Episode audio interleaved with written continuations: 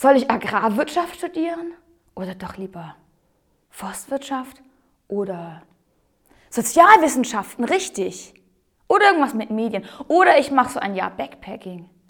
Hm. Oder ich mache doch eine Ausbildung. Oder erstmal gar nichts. Ich weiß nicht.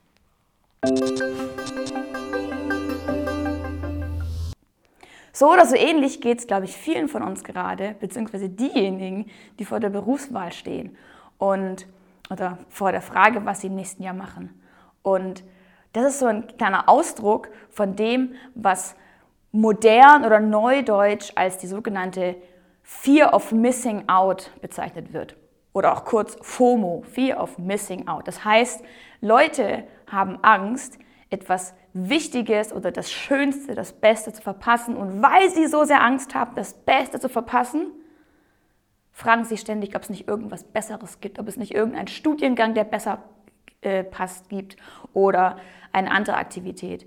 Oder sei es nur, möchte ich diesen Freitagabend einen Spieleabend machen oder in den Gottesdienst gehen oder grillen, das war auch schon mal. Oder möchte ich nicht lieber die, meine Freunde treffen oder meine Kumpels? Und so hängt man ständig in einem sich wiederkehrenden Kreislauf fest und fragt sich, was ist das Beste? Und wenn es ganz schlimm wird, dann kommt man da gar nicht mehr raus, weil die Fear, die Angst, einen so festhält. Man möchte alles, das Beste aus dem Leben rausholen. Und ich habe mich gefragt, ob das eine gute Frage ist, von der wir Christen uns leiten lassen sollten.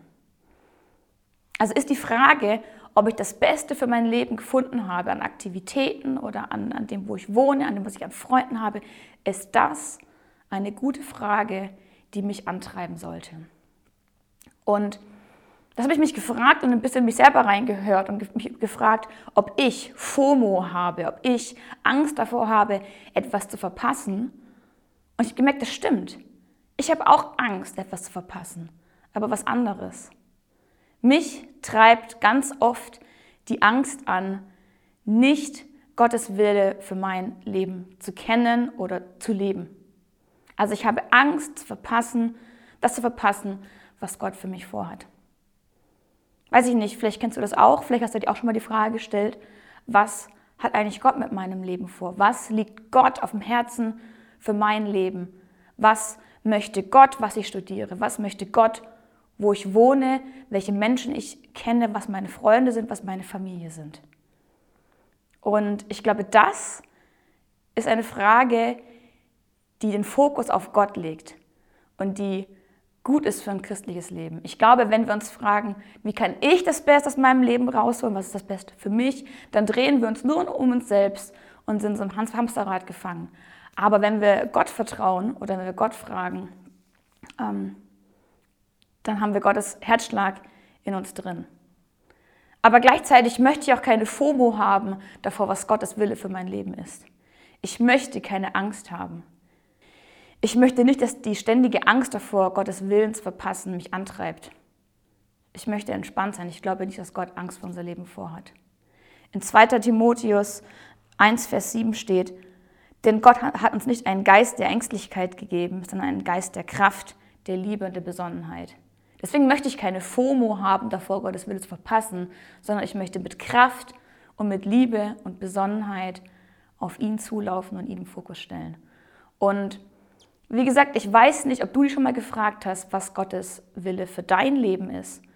Manche Menschen investieren extrem viel Zeit in die Frage, was ist meine Berufung, was ist meine Vision.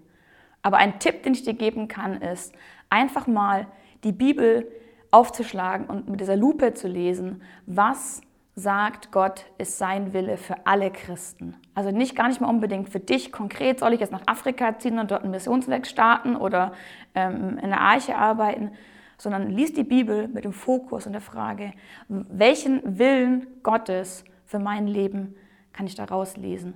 Und dann versuche erstmal das umzusetzen, was quasi allgemeingültig für alle Christen gilt. Und ich glaube, wenn du das tust und das trainierst, und es an die angewöhnten Lebensstil einfach zu lesen und zu gucken, was Gottes Wille, dann wird sie auch Stück für Stück offenbaren, was Gott ganz konkret mit deinem Leben vorhat.